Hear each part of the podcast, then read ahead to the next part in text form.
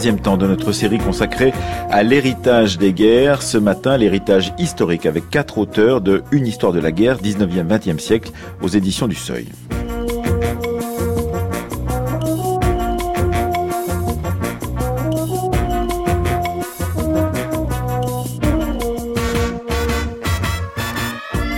Après avoir écouté Masha Serovitch nous parler des partisans soviétiques de la Seconde Guerre mondiale, lundi puis hier avoir réfléchi à l'obsession des guerres avec Jean-Yves Joannet et Jérôme Prieur et avant-demain avec le documentaire d'Anaïs Kien et Séverine Cassard de nous plonger dans une guerre importante et pourtant souvent négligée, celle de Tchétchénie, nous recevons ce matin trois des directeurs et une auteure de l'ouvrage collectif Une histoire de la guerre au 19e et 20e siècle publié aux éditions du Seuil, une synthèse impressionnante qui s'attache à décrire les mutations et elles sont nombreuses, du phénomène guerrier depuis les guerres napoléoniennes. Avec nous Bruno Cabane de la Ohio State University qui a dirigé cet ouvrage, Thomas Dotman de Columbia University, Hervé Mazurel, maître de conférence à l'Université de Bourgogne qui a co-dirigé également cet ouvrage avec Jane Tempest qui ne sera pas avec nous et qui est euh, journaliste à PBS et avec nous Odile Rouanette, une auteure, maîtresse de conférence à l'Université de Bourgogne-Franche-Comté.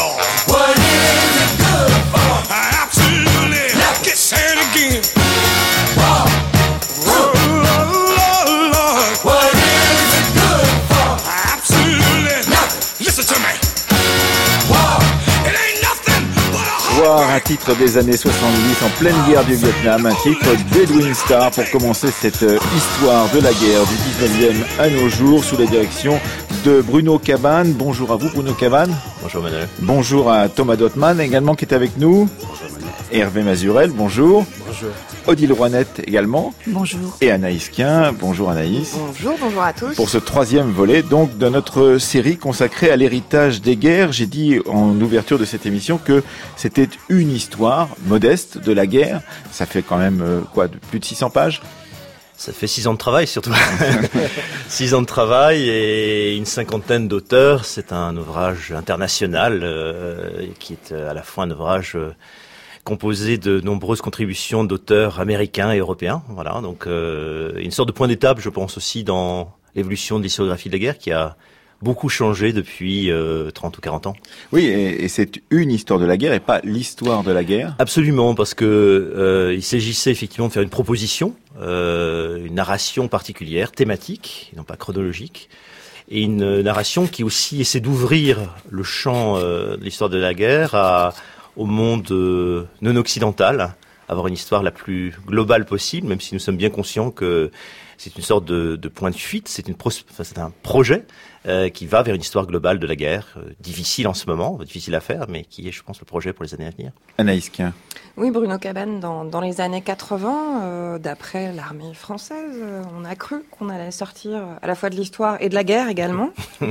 Euh, visiblement, on s'est trompé. Et ce qui est frappant et qui, qui habite les, les, pages introductives de, de cette histoire de, de la guerre, c'est le, le, changement de nature de la guerre après 1945. C'est-à-dire qu'on est sorti des guerres conventionnelles d'État contre État. Euh, pour passer à euh, une guerre euh, qui ne dit pas son nom. D'ailleurs, on ne dit plus qu'on est en guerre, on, on ne déclare plus que très oui, rarement la aussi. On dit, on dit souvent qu'on est en guerre, mais on le dit sans doute à tort aussi. C'est-à-dire qu'on dit qu'on est en guerre alors qu'on n'est plus en situation de déclaration de guerre, par exemple. On n'a pas déclaré la, la, guerre en France depuis. depuis non, depuis 1939. aux États-Unis, je crois que la dernière fois, c'est en 1942. donc on est dans, vraiment dans une situation où euh, il y a une sorte de tension entre les, les souvenirs, parce que ce sont des souvenirs familiaux aussi, c'est à deux générations près, deux, trois générations près, de, de mobilisation, d'hommes et de femmes qui se retrouvent dans des gardes, et d'hommes en, en armes et en uniforme. Voilà ce, ce qu'est une mobilisation. La mobilisation de 14, euh, ou même celle de la Deuxième Guerre mondiale avec une situation actuelle qui est qu'on appelle toujours guerre, mais qui ne ressemble plus du tout, naturellement, à, à celle que je viens de décrire.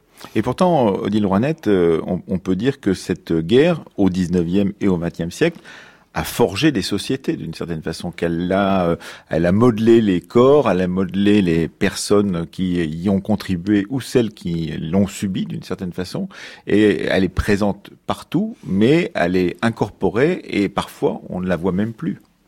Oui, alors c'est vrai que c'est une des dimensions euh, de l'ouvrage que de réfléchir au fond à ces processus de militarisation des sociétés euh, à la fois occidentales et aussi, donc, comme vient de le dire Bruno Cabane, des sociétés qui parfois adoptent euh, les modèles occidentaux, que je prendrai l'exemple ici du Japon par exemple, hein, dès, dès l'après 1870 qui adopte le, le, modèle impérial allemand. Et les...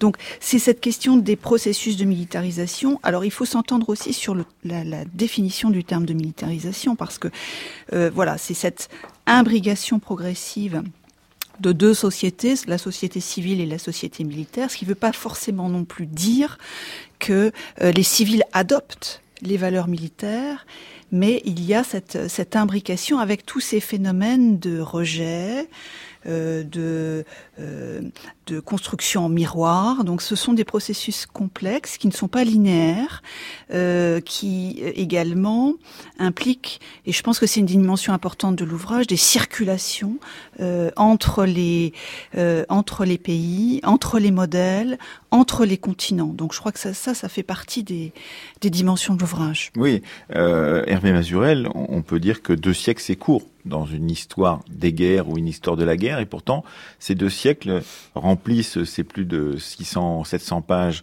de cet ouvrage, parce que ce sont des siècles de profonds bouleversements, comme le disait tout à l'heure Anaïs. Ah, le livre s'ouvre euh, au tournant du XVIIIe et du XIXe siècle sur l'avènement des guerres révolutionnaires et, des guerres napoléoniennes, à un moment voilà, de basculement complet euh, du rapport à la guerre. On passe d'armées dynastiques et d'armées de mercenaires, surtout à l'époque de l'Ancien Régime, à des armées de citoyens soldats, à des, phénomènes de mobilisation de masse, de mise sous l'uniforme très euh, hommes, de très nombreux hommes, de mobilisation de la société aussi beaucoup plus importante qu'autrefois. La levée en masse en 1793 est vraiment un, un moment euh, important. Hein, et donc, euh, euh, voilà, une bascule totale. Et puis, euh, la figure du soldat aussi est devenue une figure enfin une, figure sociale plus valorisée qu'autrefois. Le métier des armes est devenu valorisant. Hein. Voilà, il était associé sous l'Ancien Régime avant tout la figure du mercenaire. Et le soldat devient l'exemple même hein, de la virilité moderne, de ce que Georges Mossé appelait la virilité moderne. Voilà, il faut avoir fait la guerre pour appartenir au monde des hommes vraiment hommes. Et ce, ça c'est un modèle qui va durer jusqu'à la moitié du XXe siècle, hein, jusque euh, après 1945, on, assiste à une démilitarisation progressive, enfin après 45, une démilitarisation progressive de nos sociétés, à une déprise de la guerre hein, dans laquelle nous sommes encore aujourd'hui et, qui rend le, monde des combattants de plus en plus étranger au monde civil. Anaïs. Oui, Thomas Donman, vous, vous avez euh, co-dirigé cet ouvrage, Une histoire de la guerre, et vous signez un, un bel article euh, d'ailleurs sur euh, sur l'expérience émotionnelle euh, de la guerre. Mais pour commencer, je voulais vous, vous poser une autre question. On vient de, de décrire cette guerre qui euh, qui est en retrait de, de la société civile de plus en plus depuis 1945, et pourtant, elle est omniprésente Là, je vais vous faire jouer le, le rôle de l'américain à cette table, je suis désolée. que je ne euh, à la télé, euh, dans les programmes de télé mondiaux et particulièrement américains, on voit mettre en scène la police militaire, euh, les contractants privés militaires aujourd'hui. Il y a une espèce d'omniprésence comme ça de l'expérience militaire, à la fois à l'arrière et euh, sur les champs de bataille, si on peut encore parler de champs de bataille, qui est tout à fait obsédante et qui, euh, qui, qui, qui met en, en scène, qui représente et qui obsède euh, par la guerre euh, les sociétés euh, du monde entier quand on voit le, le, le, taux de, de, circulation de ces programmes télévisuels. Tout à fait, c'est une question qui replace un petit peu dans, dans le long terme les deux siècles qu'on a, qu'on a couverts. Deux siècles, c'est long, mais c'est pas très long à l'échelle d'une histoire beaucoup plus profonde. On, en revient aux mercenaires aujourd'hui. Qu'on avait dans l'ancien régime, qu'on avait avant. Aujourd'hui, c'est une guerre de mercenaires, à, à, vrai titre en fait. C'est des, compagnies, des sociétés privées euh, auxquelles l'État euh, donne le sale boulot de faire la guerre. Donc euh, on en revient un petit peu à, un modèle ancien par rapport à ça. Je rebondirai aussi sur ce que disait Odile tout à l'heure sur la question de, de des militarisations. Aujourd'hui, le monde militaire est en retrait par rapport à, au monde civil. Or, les forces de police euh, sont tout à fait militarisées. C'est un problème qui se présente aux États-Unis de façon très concrète. L'État ne sait pas quoi faire de, de tout l'armement qu'il a commandé pour euh, les guerres en Irak, en Afghanistan. Et ben, ils s'en débarrassent en le revendant aux forces de police, qui du coup se retrouvent avec des, des suréquipés, suré, suréquipés mmh.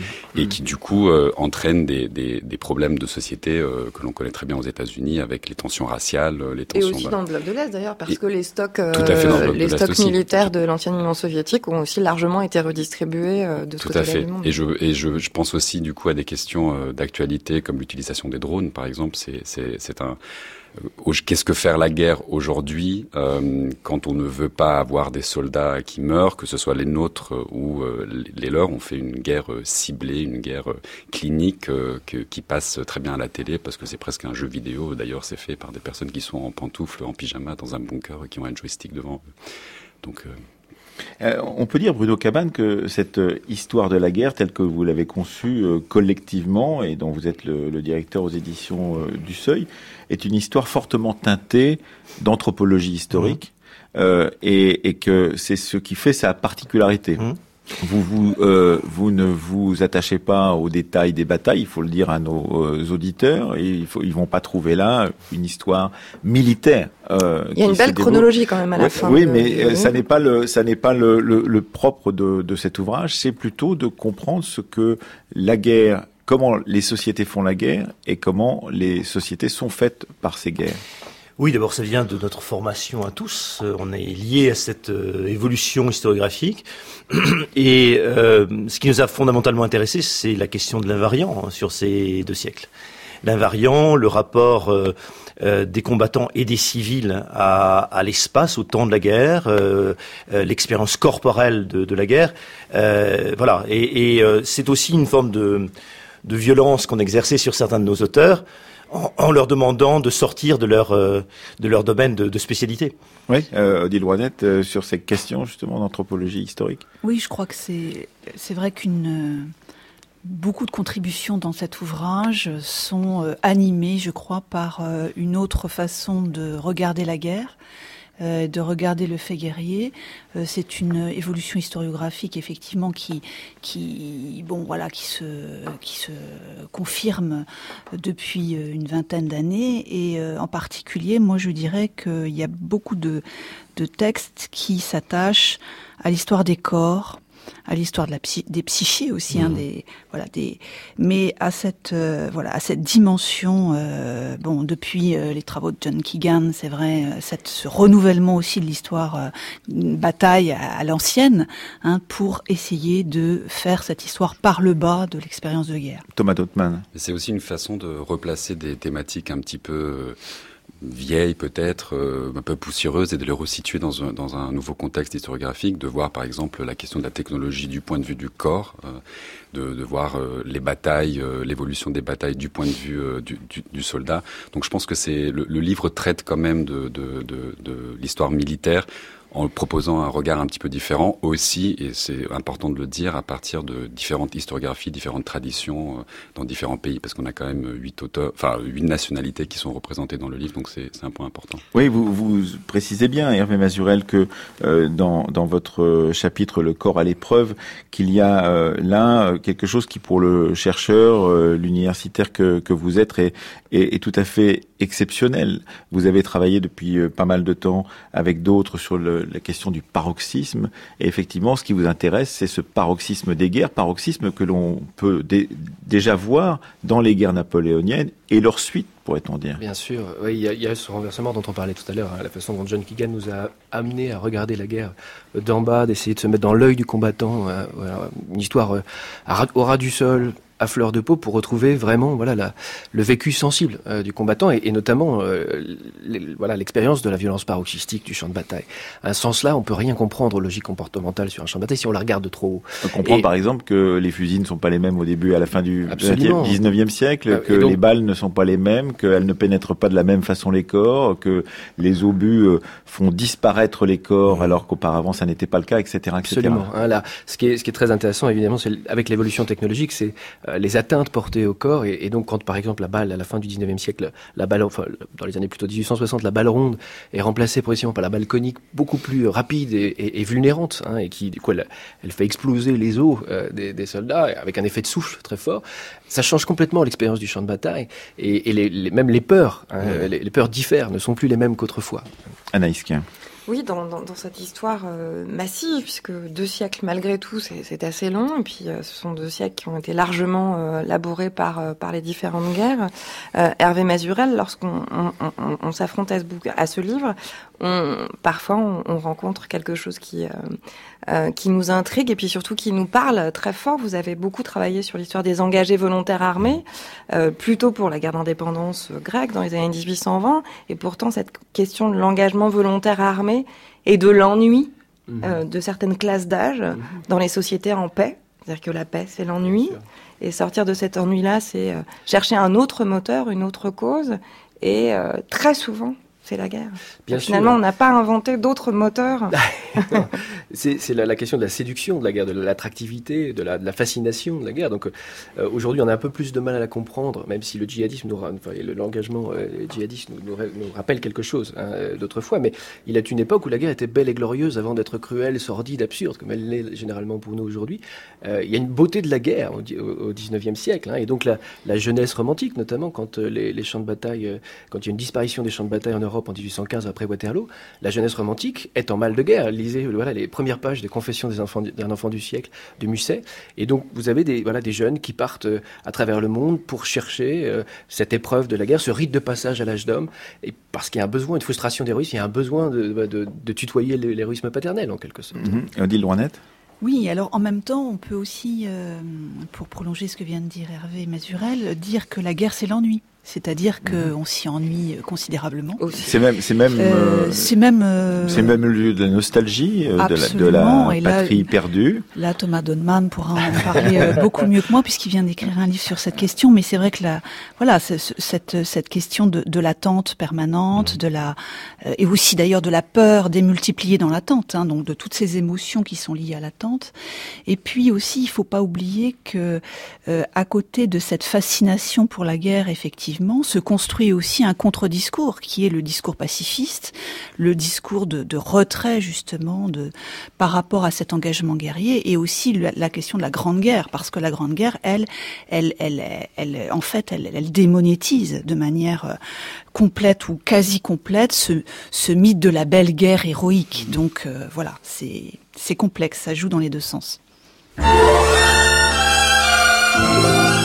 France Culture, La Fabrique de l'Histoire, Emmanuel Laurentin. Pourquoi donc irais-je encore à la guerre?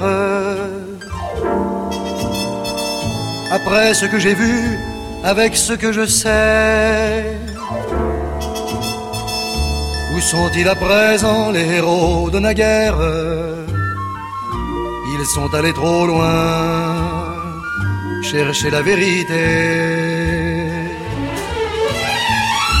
Quel que soit le printemps, les cigognes reviennent.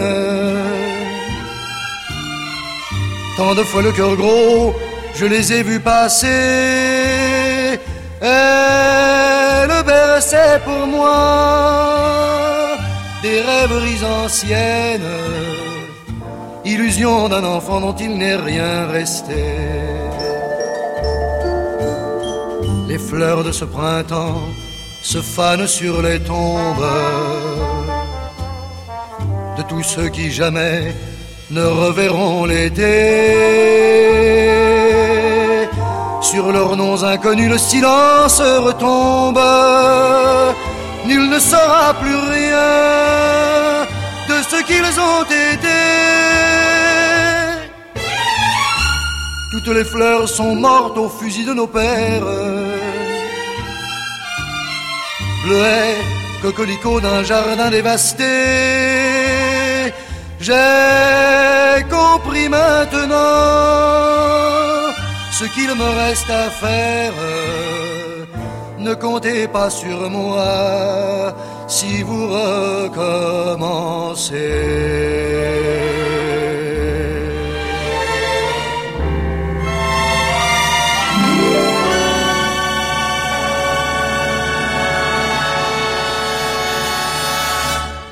L'amour et la guerre, un titre de Charles Aznavour qui, rappelons-le, date de 1960 en pleine guerre d'Algérie. Bruno Cabane, une des, questions euh, posées par cette chanson, c'est où sont-ils à présent les héros de naguère?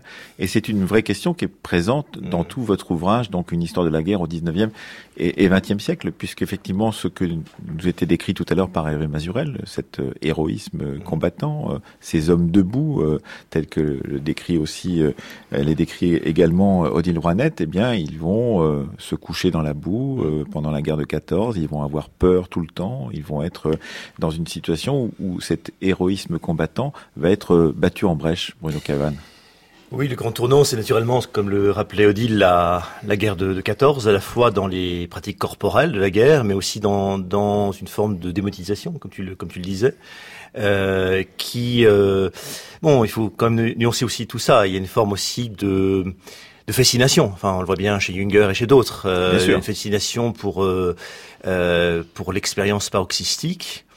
Euh, y compris d'ailleurs chez quelqu'un, c'est assez surprenant, chez quelqu'un comme Teilhard de Chardin, Mhm. quand il parle de la nostalgie du front, euh, je crois que le texte doit dater de 1917 ou 1916 ou 1917, euh, c'est la nostalgie d'une, euh, non pas du front en tant que tel, mais d'une expérience euh, très forte spirituellement, de, de communion avec euh, d'autres combattants et d'une autre expérience effectivement que celle de la vie civile. Oui, il y a à la fois l'un et l'autre dans cette guerre de 14, mais progressivement, au fur et à mesure qu'on va avancer dans le XXe siècle, eh bien, cette expérience héroïque va se réduire à quelques personnages qui vont petit à petit euh, disparaître. Hervé Mazurel Oui, enfin, je trouve que ce qu'a très bien vu Stéphane Honor Rousseau, hein, cette bascule du corps redressé Mhm. du soldat du XIXe siècle, avec un corps recroquevillé, euh, prostré parce que le, le, le, le mur de feu qui, qui, voilà, qui est en face ne permet plus ces, ces attitudes-là. Euh, et il y, a- il y a un refuge de l'héroïsme dans, dans les airs, dans la guerre des Ah As. bah, hein. évidemment. L'héroïsme, voilà, il voilà, et donc euh, Baron le baron- Rouge, chevalier, Et donc il y a un nouveau chevalier, donc la guerre épique en quelque sorte euh, quitte le sol et gagne les airs. Je, voilà, je pense qu'il y a quelque chose de cet ordre-là. Anaïs Euh. Odile Ranette, vous, dans, dans, dans votre, euh, dans votre contribution, vous, vous parlez finalement de, de la fin euh, de, de ce mythe militaro-viril qui, qui n'opérerait plus. On a la sensation qu'il rebondit quand même euh, malgré tout régulièrement. Oui, je crois qu'il rebondit, en effet, euh, en permanence. Euh, il, il travaille les sociétés, même si effectivement, on vient de le dire, ce mythe militaro-viril, hein, pour reprendre l'expression des historiens, euh, a pris, euh, je dirais, un, un coup euh, quasi fatal pendant la Première Guerre mondiale, comme on vient de le dire. Mais il rebondit en permanence, et en particulier l'armée euh, constitue toujours, et l'expérience militaire en temps de paix comme en temps de guerre, constitue toujours un des, un des lieux de la construction d'une masculinité, avec aussi, euh, je dirais, les, les, la tentative ou les, les contournements que les hommes eux-mêmes euh, mettent et fabriquent pour constituer ou garder ou conserver euh, des lieux exclusivement masculins à l'intérieur de lieux qui sont en train de devenir des lieux mixtes, hein, comme l'armée.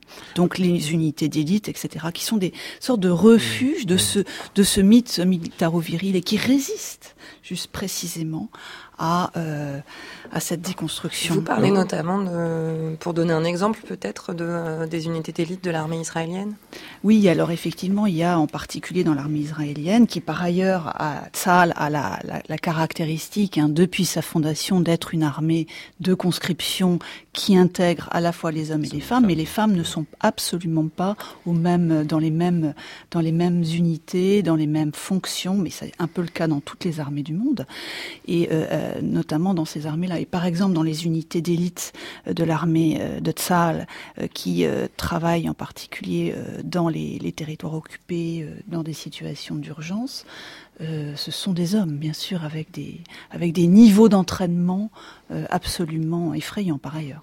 Euh, Ce que la guerre fait aux soldats, vous, vous y travaillez, Thomas Dottmann. On, a bien vu effectivement qu'il y avait une évolution considérable au XXe siècle, avec en particulier la Première Guerre mondiale.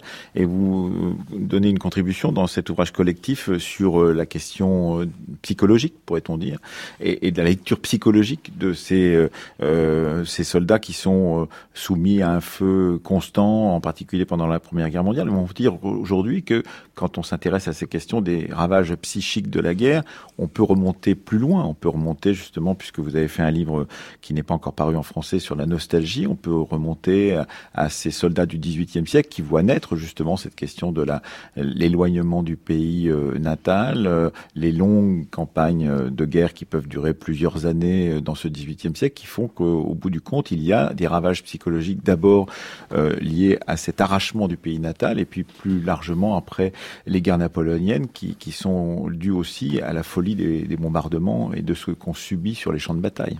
Tout à fait, c'est une question qui confronte l'historien à, un dilemme entre qu'est-ce qui est historiquement spécifique, où sont les points de rupture, et là où est-ce qu'on trouve des, des continuités euh, étonnantes parfois.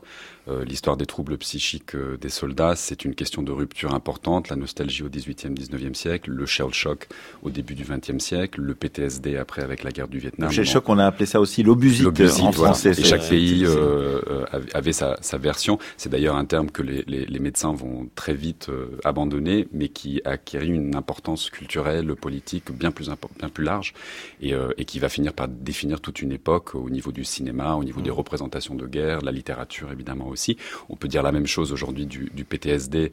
euh, Donc le, le, le symbole, syndrome, stress disorder, oui. ouais, symbole, syndrome post-traumatique.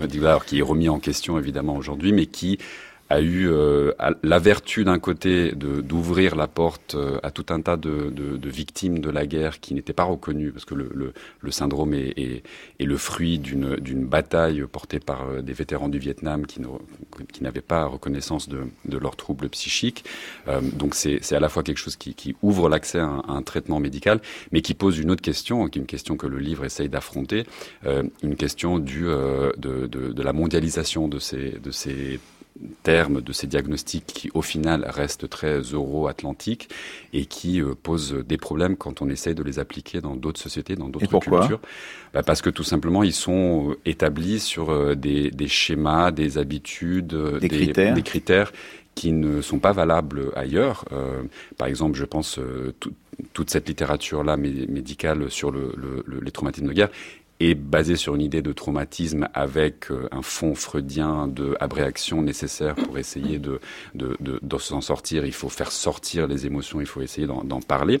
C'est quelque chose qui ne marche tout simplement pas dans une société où le partage des émotions n'est pas perçu de la même façon que nous pouvons le percevoir Caban Et où le, le statut de la victime est aussi très très différent. On le voit très bien dans le cas des ibakusha euh, japonais, euh, avec une catégorie, donc les, les survivants de la des bombardements d'Hiroshima, Nagasaki, euh, une catégorie qui naît euh, en 57, donc très tardivement après euh, après les bombardements, et euh, et qui en même temps liée à, à la difficulté à dire la notion de victime au Japon, à se reconnaître comme victime, et, et à prendre une place dans une société, a fortiori euh, pour un groupe qui est stigmatisé parce qu'il est considéré comme comme impur. Hum, Anaïs Kien. Oui, je reviens brièvement, euh, Bruno Cabane, sur euh, la, on, parlait des civils, euh, sur sur ce qu'est une vie de soldat. On a Mhm. la sensation de- d'être relativement familier avec la vie des soldats du 19e siècle Mhm. jusqu'à la Première Guerre mondiale, mais aujourd'hui, euh, finalement, depuis 1945, les vies de soldats ont disparu. Les vies de soldats ont disparu parce que On le- n'a plus d'idée de, Non, non, de absolument. quelqu'un qui professionnellement décide de faire la guerre. Moi, ce qui me frappe, alors notamment aux États-Unis, c'est euh, la très forte technicisation du métier de soldat. Euh, le fait effectivement que c'est un métier qui s'est aussi beaucoup féminisé et, et l'isolement de plus en plus grand euh, La des soldats. marginalisation des La- soldats la- dans les sociétés. plus que ça, la- le, le fait que des hommes partent pour une période relativement courte et reviennent dans des espaces militarisés et isolés du reste de la société où ils n'ont plus aucun contact, ils vivent avec leur famille, plus aucun contact avec la, la vie civile. Donc ça pose un énorme problème effectivement de, de réintégration. On n'est pas du tout dans le phénomène de démobilisation. Je pense que le, le terme même Alors de que les démobilisation. temps au combat sur les sur les théâtres d'opération sont de plus en plus courts. Enfin, on est passé de d'années entières, De plus en voire plus de courts. décennies Et au 19e. Le- À, je crois que en tout cas pour la France, il me semble que c'est trois mois maximum. oui, sur un absolument. théâtre Oui, d'opération et, l'autre aspect, c'est aussi le fait que la proportion de d'unités réellement combattantes dans les armées est devenue beaucoup plus faible euh, par rapport à 1914. Et cela, ça a des conséquences, dit Droinet, parce qu'une société militarisée dans son quasi entier, ou une société militarisée à sa marge, pourrait-on dire, par euh, un nombre de soldats professionnels très peu nombreux,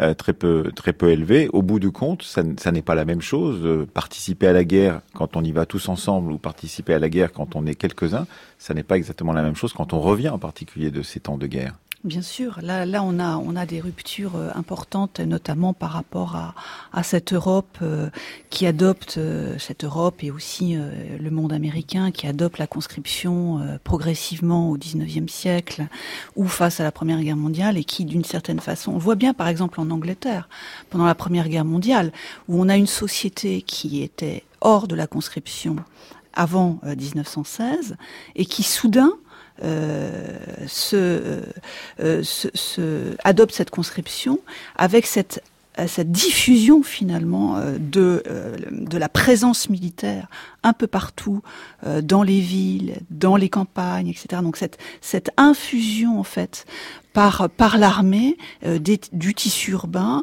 et même du tissu suburbain. Donc c'est voilà, c'est on a on a des effectivement des et euh, c'est ce- c'est ce que ce que Bruno Cabane disait tout à l'heure, cette cette séparation, cette euh, cet enfermement aussi aujourd'hui, notamment on, on prend la France, on voit très peu les soldats. Ah, si, on les voit dans les gares Un avec petit l'opération peu. Sentinelle. Alors effectivement, avec le avec le avec le contexte que nous connaissons aujourd'hui, effectivement, mais voilà cette euh, donc ce mais le, 20, le 20e siècle et la, la, militari- la professionnalisation ont changé les choses. Euh, Bruno Cabane. L'autre, l'autre élément qui a beaucoup changé, je crois, c'est, euh, au moins pour les États-Unis, c'est le tour of duty, c'est-à-dire le fait de servir, comme vous le disiez, dans des périodes courtes, et, et donc avoir une fragmentation de l'expérience de guerre. Le symbole le plus net, je pense, de cette fragmentation, c'est euh, le Vietnam Veterans Memorial de Washington et le coup de génie de Maya Lin, la- l'architecte de ce de ce, mémorial des vétérans du Vietnam, ça a été de concevoir son monument en mettant justement en scène cette fragmentation, en organisant les, les noms non pas chronologiques, euh, non pas chronologique, non pas pardon, euh, alphabétiquement, mais chronologiquement, pour que chacun se retrouve dans son dans son tour of duty. Et c'est, je pense, un vrai tournant effectivement dans l'expérience de guerre. Thomas Donman. Oui, non, je voulais juste reprendre sur le, les, les, formes dont, dont, de, de, de, continuité de, de, la guerre. On n'a peut-être plus, euh, on sait plus trop bien la vie des soldats, à quoi ça ressemble aujourd'hui, mais la guerre est très présente et notamment aux États-Unis, vu que j'y habite aussi. Euh, on a un article dans le livre sur le, la, la, la, guerre de sécession, qui a mmh. gagné la guerre de sécession. Mmh. C'est très loin, on est à 150 ans de, la guerre de sécession. C'est d'ailleurs un des tournants au 19e siècle qu'on n'a pas mentionné avant, mais c'est le premier endroit où les, les, soldats se couchent, où le bien corps sûr, redressé se, se couche, c'est le moment où la, la, la, 70, 70. où la, où la formule euh, la guerre c'est 99% d'ennui, 1% d'horreur euh, est, est, forgée, donc c'est une guerre très importante. Et aujourd'hui, les répercussions euh, aux États-Unis sont très importantes. Il y a moyen de dire qu'en fait c'est le Sud qui a gagné la guerre de sécession. Euh, Trump en serait un, un résultat. Oui, un symptôme même. Un symptôme, tout à fait.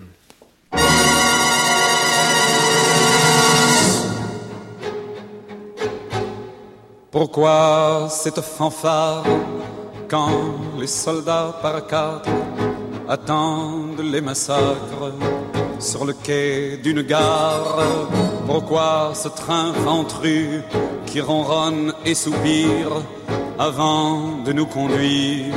Jusqu'au malentendu Pourquoi les chants, les cris des foules venues fleurir, ceux qui ont le droit de partir au nom de leur connerie. Nous n'irons plus au bois, la colombe est blessée. Nous n'allons pas au bois, nous allons la tuer. Pourquoi l'heure que voilà? Où finit notre enfance, où finit notre chance, où notre train s'en va? Pourquoi ce lourd convoi, chargé d'hommes en gris, repeint en une nuit pour partir en soldat? Pourquoi ce train de pluie? Pourquoi ce train de guerre? Pourquoi ce cimetière en marche vers la nuit? Nous n'irons plus au bois, la colombe est blessée. Nous n'allons pas au bois, nous allons la tuer. Une autre euh, chanson composée en pleine guerre d'Algérie par Jacques Brel en 1959, euh, La Colombe, un titre qui a été longtemps euh, censuré, en particulier sur notre radio de l'ORTF, sur nos radios de l'ORTF, mais pas simplement, un peu partout. Euh, on peut dire effectivement qu'une des questions, c'est pour nos auditeurs, c'est de s'intéresser à un ouvrage qui ne parle que de guerre dans un moment où on en parle peu de- entre nous, d'une certaine façon, dans, pas à la fabrique de l'histoire, je vois Anaïs Kerr, mais dans la société, d'une certaine façon. Ça, ça n'est pas un sujet de débat. Et comme l'écrivait il y a maintenant une vingtaine d'années euh, Annette Becker et Stefano Danrouzo qui dirigent un des chapitres de cet euh, ouvrage, eh bien euh, il faut peut-être retrouver la guerre. Et c'est ce à quoi sert justement Hervé Mesurel un ouvrage comme celui-ci.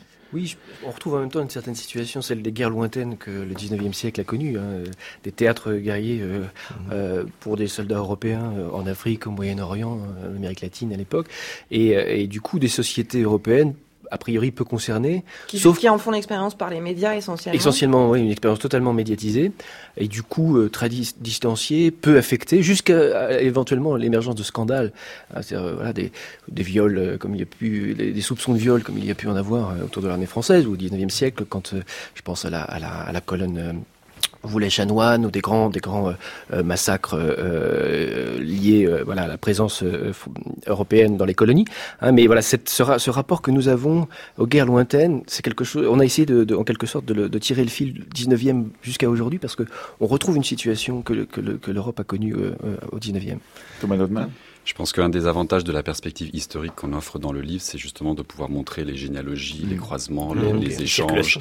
les circulations. Donc la question du, de, de la guerre contre-insurrectionnelle aujourd'hui, euh, les opérations contre le terrorisme, les, les small wars, c'est une, c'est une question historique et qui permet de, de, de, de passer d'un champ, d'un- d'une bataille à une autre, d'une guerre à une autre, d'un domaine, d'un endroit à un autre. On part, on part euh, en arrière dans le temps, euh, en Algérie, justement pendant la, la, la guerre d'Algérie, euh, avec les opérations de contre-insurrection. On remonte euh, un siècle avant avec la colonisation de l'Algérie, le, le croisement qui se fait entre l'armée française euh, et les forces d'Abdelkader sur les opérations, comment porter une guerre euh, dans, dans ce contexte colonial-là. Donc il y a vraiment moyen de, de, de, de faire des, de retracer des, des pistes comme ça. Anaïs Kerr Oui, Bruno Cabane, avec euh, cette vague terroriste euh, que l'on connaît de- depuis quelques années, on a la sensation peut-être d'une régression en termes de droit euh, de la guerre euh, par rapport au statut de l'ennemi. C'est-à-dire que euh, nommer l'ennemi, oui. lui donner des droits, Mhm. Pas simplement du droit de la guerre, c'est oui. beaucoup plus que ça. Je pense que du droit euh, fondamental des sociétés, enfin on le voit très bien aux États-Unis, euh, des sociétés euh, occidentales. Euh, oui, c'est nommer l'ennemi, c'est euh, aussi savoir effectivement quel traitement on doit lui réserver. et Euh, réglementer la guerre, tout simplement. et réglementer la guerre dans une situation effectivement en plus où il y a où le, le- le- la, notion même de droit enfin de, de jus ad bellum de déclaration de guerre est, est complètement euh, caduque maintenant puisqu'on n'a plus cette euh, cette grande institution de passer devant le parlement pour déclarer euh, pour déclarer la guerre. Tout ça est, tout est fi- est fini. Donc effectivement on est dans une forme de flou juridique complet Et de Euh, régression du statut de, euh, de l'adversaire, plus que davantage que l'ennemi. Oui, oui, un- absolument, absolument. Et on le, on le voit. Enfin, le- le- le- l'exemple le, plus net, c'est par exemple euh, Guantanamo, enfin, euh, dont euh, le président Obama n'a pas réussi du tout à, le président Obama n'a pas réussi du tout à, à à régler. fermer euh, Mm. le lieu. Ce qui, est, ce qui est fort intéressant euh, dans un livre avec une perspective an- anthropologique comme le vôtre, euh, une histoire de la guerre au seuil, euh, c'est euh, Odile Rouanet de, de comprendre, par exemple, ce que nous disait d'ailleurs euh, l'écrivain Jean-Yves Joannet hier dans notre émission, qu'il y a des scénarios, d'une certaine façon, que chacun et chacune d'entre nous avons en tête lorsque la guerre se déclenche, euh, des récits, euh, des types d'attitudes qui ont été écrites et réécrites par des dizaines d'auteurs, soit des auteurs qui ont vécu la guerre, soit ceux ou celles qui l'ont rêvé ou cauchemardé, et que ces scénarios engagent l'imaginaire avant même d'engager les corps d'Île Rouanette. Oui, je crois que c'est très juste. C'est-à-dire qu'effectivement, à chaque période, et notamment pendant ces, ces- ces 19e et 20e siècles, les, les hommes et les femmes d'ailleurs, hein, euh, les combattants et les civils, euh, sont entrés euh, dans la guerre, sont passés de la paix à la guerre. hein. C'est aussi un- d'ailleurs un aspect important du livre que de travailler sur ces passages. On va y revenir peut-être. Les sorties de guerre en paix, particulier. Voilà. Mais ça, ça marche dans les deux sens, entre paix et guerre, et entre guerre et paix. Ces, ces hommes et ces femmes entrent dans ces conflits avec des systèmes de représentation qui sont largement aussi euh, tributaires euh, des, euh, des constructions culturelles, des récits justement des écrivains.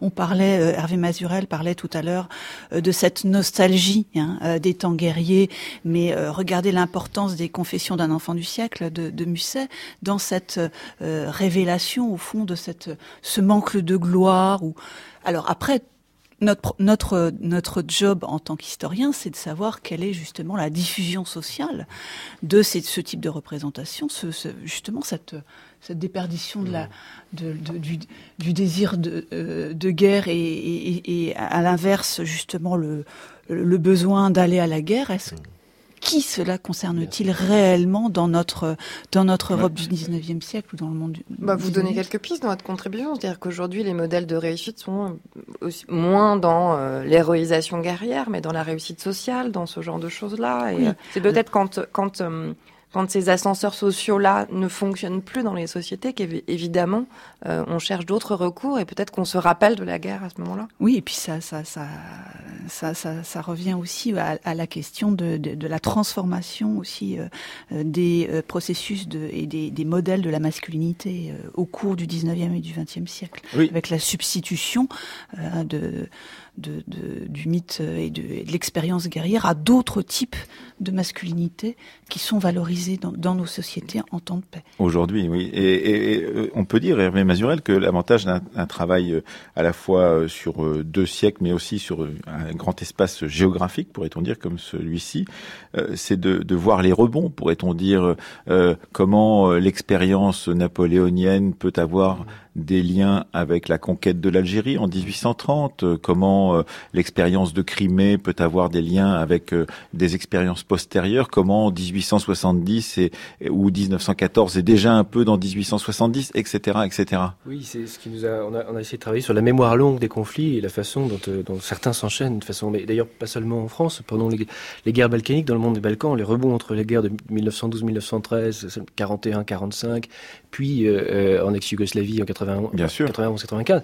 Ces guerres-là, il faut les penser ensemble en quelque sorte, parce que voilà, c'est une, histoire de longue mémoire. Et puis, euh, vous prenez l'exemple des guerres napoléoniennes.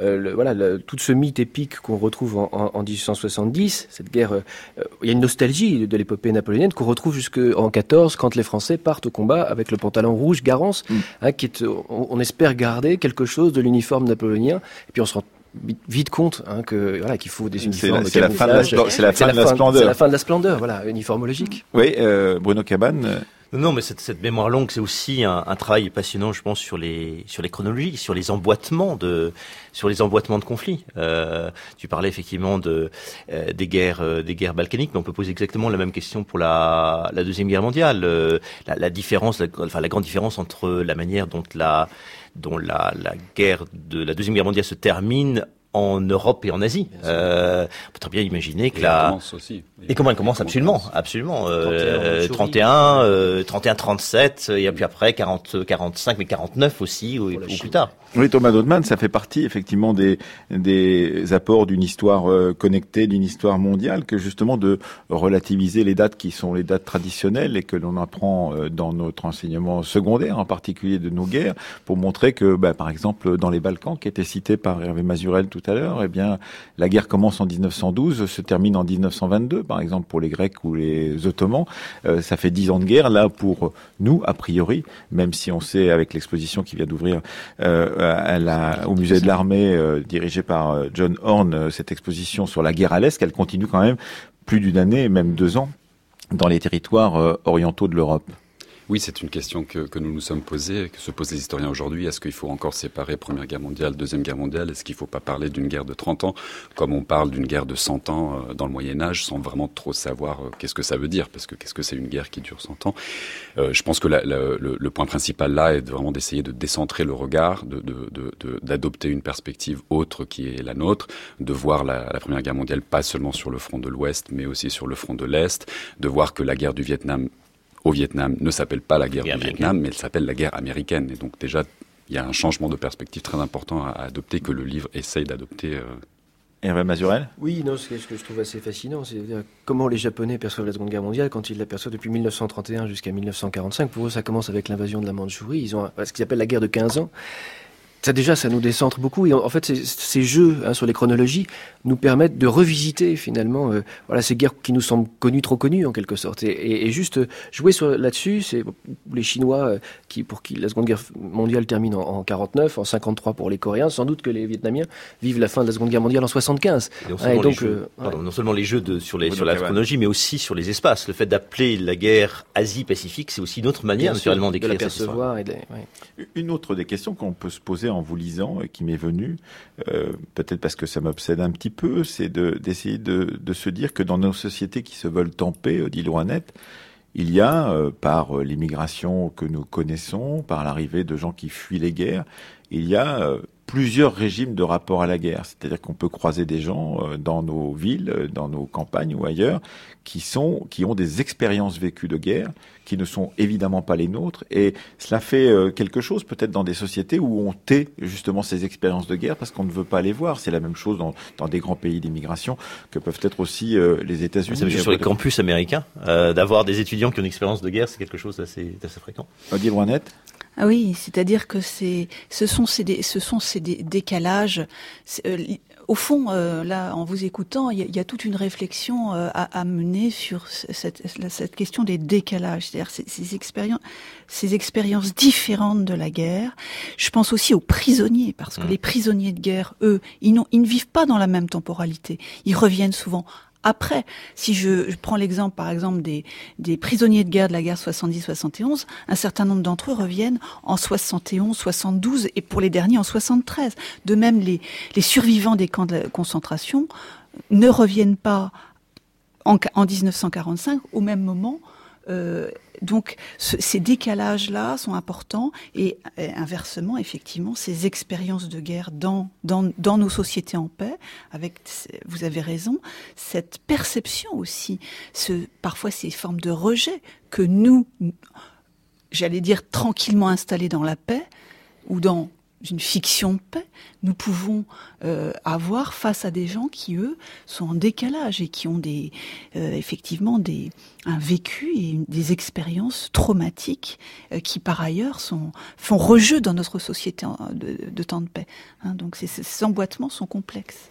Anaïs Kien. Et puis la paix, c'est toujours euh, l'imminence de la guerre d'une certaine façon. Bruno Cabane, nous qui sommes dans ces pays justement de, de paix, nous, nous réfléchissons euh, bien souvent à, à, élaborer des outils euh, pour observer euh, les moments où euh, la guerre peut intervenir, les zones sensibles, les horloges du destin qu'on a vu apparaître pendant la, la guerre froide, ou certaines, certains protocoles de, de surveillance, oui, je crois aussi norvégiens, qui, ça, qui, qui proposaient des solutions contre les guerres, des solutions absolues. Pas, pas, véritablement des solutions contre les guerres, mais effectivement, il y a une forme de modélisation de la guerre. En tout cas. Voilà, il y a une modélisation de la guerre, et c'est peut-être d'ailleurs le grand hiatus entre une approche, dire, des, des, des sciences politiques, euh, à laquelle moi je suis pas du tout, enfin, autour de cette table, je pense qu'on n'est pas tout à fait en, en, accord avec ce type d'approche, qui modélise tout. Euh, ce qu'on montre très bien, effectivement, à travers ce livre, c'est aussi la complexité humaine et tous les, tous les niveaux d'analyse d'un objet aussi complexe que la guerre. Voilà, ce livre s'intitule Une histoire de la guerre. Vous êtes euh, quatre auteurs, directeurs, co-directeurs de cet ouvrage qui vient de paraître aux éditions du Seuil. Je mentionne également un livre qui vient de sortir sur une guerre coloniale. C'est aux éditions Créafis, Réveiller l'archive d'une guerre euh, coloniale autour des photographies d'un correspondant de guerre pendant une guerre dont vous parlez euh, un petit peu, la guerre italo-turque pour la Libye en 1911-1912. Demain, Anaïs, pour terminer cette série d'émissions, eh bien, un documentaire que vous avez conçu avec Séverine Cassard. Oui, tout à fait, sur, euh, sur comment l'histoire des, des guerres de Tchétchénie, puisqu'il y en a plusieurs, euh, euh, permet à certains spécialistes, je suis allée voir un militaire, un historien, une anthropologue, une journaliste, une reporter de guerre aussi, comment cette guerre en Tchétchénie, très très oubliée à l'heure actuelle, permet peut-être de penser les guerres auxquelles nous assistons aujourd'hui, notamment au Moyen-Orient. À l'étranger, nette aggravation dans la crise tchétchène. Tout espoir d'une solution négociée semble désormais définitivement envolé. Des avions russes ont en effet bombardé à quatre reprises en fin d'après-midi le centre de Grozny, la capitale tchétchène, qui, selon le Kremlin, devrait être totalement encerclée par les blindés russes dès ce soir. Jérôme Bonny. Ce soir, la petite république tchétchène est bouclée par l'armée russe. L'étau se resserre sur la capitale, Grozny, qui pour la première fois depuis le début de l'intervention militaire vient d'être bombardée à quatre reprises en fin d'après-midi. 23 000 paras et quelques 300 blindés contre 3 000 combattants indépendantistes. Le combat est inégal.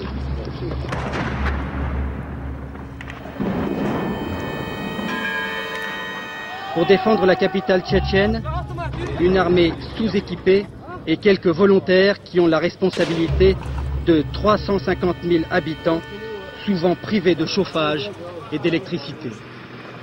Des cavaliers contre les blindés de Moscou, mais avec cet esprit de résistance qui a déjà tenu tête au tsar puis à Staline.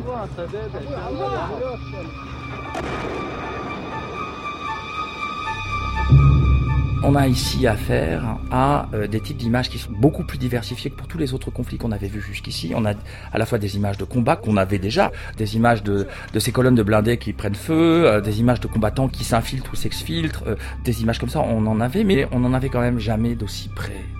Ces images de, colonnes de combattants qui sont en train de, de s'exfiltrer de bâtiments en flammes, moi j'avoue que je n'en avais euh, jamais vu avant de voir ces images de Grozny. Ça c'est une première chose. Et en second lieu, là je pense que euh, véritablement c'est nouveau, on a des images de subjectivité en guerre.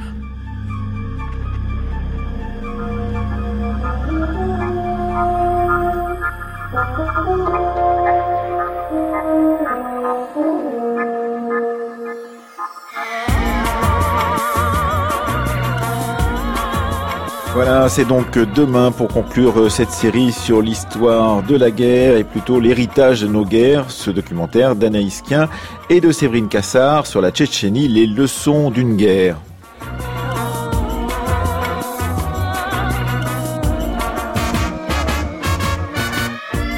Comme d'habitude, cette émission était préparée par Aurélie Marcet et Céline Leclerc. Bruno Gagnard-Fontagnier était avec nous à la technique et Séverine Cassard à la réalisation.